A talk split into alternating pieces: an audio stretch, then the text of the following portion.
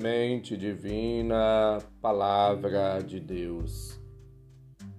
Caros ouvintes, irmãos e irmãs, iniciemos o nosso encontro com Deus, em nome do Pai, do Filho e do Espírito Santo. Amém. Proclamação do Evangelho de Jesus Cristo, segundo Lucas, capítulo 20, versículos de 27 a 40. Glória a vós, Senhor. Naquele tempo, aproximaram-se de Jesus alguns saduceus que negam a ressurreição e lhe perguntaram: Mestre, Moisés deixou-nos escrito: se alguém tiver um irmão casado e este morrer sem filhos, deve casar-se com a viúva a fim de garantir a descendência para o seu irmão. Ora, havia sete irmãos. O primeiro casou e morreu sem deixar filhos. Também o segundo e o terceiro se casaram com a viúva. E assim os sete. Todos morreram sem deixar filhos. Por fim, morreu também a mulher. Na ressurreição, ela será esposa de quem? Todos os sete estiveram casados com ela.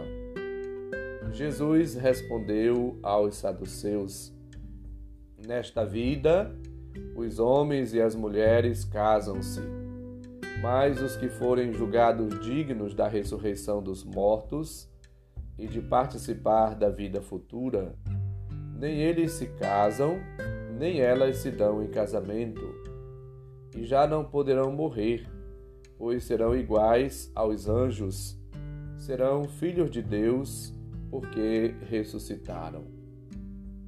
Que os mortos ressuscitam, Moisés também o indicou na passagem da sarça, quando chama o Senhor, o Deus de Abraão, o Deus de Isaque e o Deus de Jacó.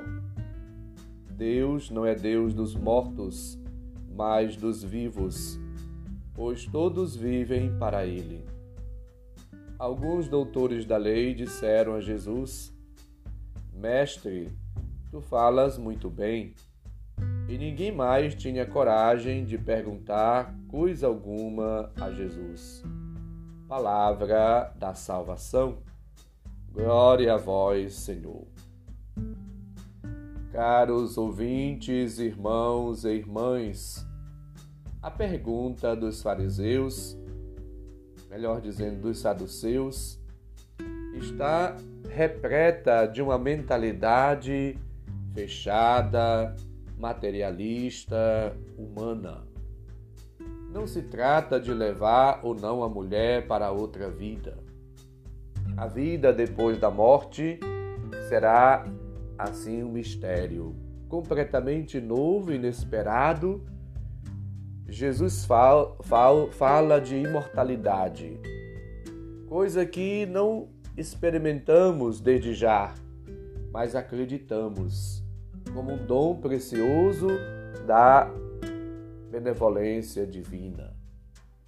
Deus nos promete vida eterna, salvação, felicidade plena, completa. Ele lembra que todos quando morrerem, serão semelhantes aos anjos. Não se trata de uma expressão de desprezo pelo matrimônio, mas da afirmação de que a vida eterna será diferente da vida e da realidade neste mundo. Mais próxima de Deus, louvaremos e serviremos a Deus como fazem os anjos. O corpo espiritual transformado, transfigurado, semelhante ao de Deus, poderemos assim ter acesso à felicidade eterna e à companhia e à presença de Deus.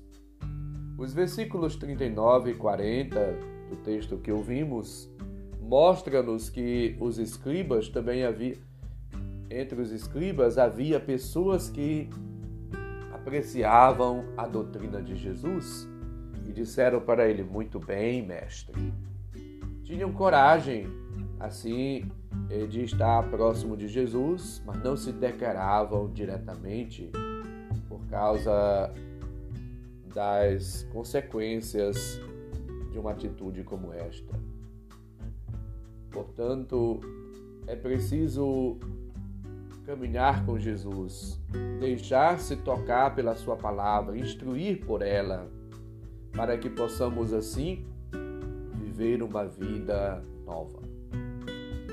A morte, ela separa-nos dos outros fisicamente falando, mas ao mesmo tempo nos une definitivamente a Deus. A morte, enquanto mistério, ela está ligada diretamente à vida divina. Jesus morre, desce à mansão dos mortos, ressuscita, vitorioso. A morte não tem mais poder sobre nós. Ao mesmo tempo, ela faz parte da contingência humana. Vida e morte como que andam juntas. Com Cristo morremos e com Cristo ressuscitaremos. A nossa vida é suficientemente expressão do amor de Deus, mas ela é longa para que a gente possa assim nos preparar para a ocasião da morte. O modo como nos preparamos decidirá a qualidade de vida nova que está preparada para sempre para nós por Jesus.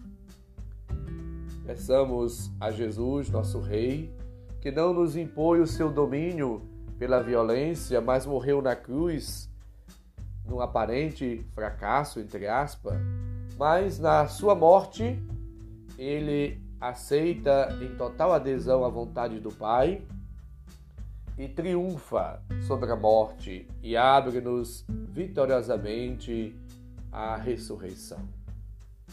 Jesus justo, vitorioso, humilde, como escreve o profeta Zacarias, capítulo 9, versículo 9, com profunda humildade, ele vai assim nos levando a uma vida nova. Ele nos cativa, nos conquista, nos atrai, como que nos seduz para adentrarmos nos mistérios da vida divina. Somos chamados a acolher sempre mais as novidades e os benefícios divinos, as graças que o Senhor nos concede. A paciência divina ajuda-nos a entender, a compreender a necessidade de buscarmos viver uma vida em Deus. Nós sozinhos não temos capacidade de acrescentar nem um segundo, nem um milésimo a nossa, a nossa vida. Mas Deus ele vai assim nos cumulando de graças e benefícios, nos capacitando, nos envolvendo no seu desígnio, nos seus dons, dos seus dons, da sua graça, para que possamos assim enfrentar também as dificuldades e as provações, as tentações do dia a dia e vencê-las todas com Ele, por Ele, na força dele, na graça dele. Supliquemos a compreensão do mistério da nossa vida e também do mistério da nossa passagem deste mundo para o outro, a morte, e estejamos sempre em atitude de vigilância, de atenção, na prática do bem, que o Senhor possa sempre assim nos cumular de todas as graças e benefícios para enfrentarmos as intempéries da vida e as dificuldades, os problemas e nos mantermos firmes nele e por ele, com ele, diante de toda e qualquer realidade ou obstáculo. Deus não é Deus de mortos, mas de vivos. Para ele, todos estão vivos. Lembra Lucas 20, 31. Vivamos na presença de Deus e comportemo-nos como filhos amados e deixemos-nos conduzir pelo seu Espírito e orientar por sua palavra. O Senhor esteja convosco, Ele está no meio de nós. Abençoe-nos, Deus bondoso e misericordioso, Pai, Filho e Espírito Santo. Amém santo e abençoado dia para todos e todas. Um final de semana tranquilo, sereno e na paz do Senhor. Um abraço, felicidades.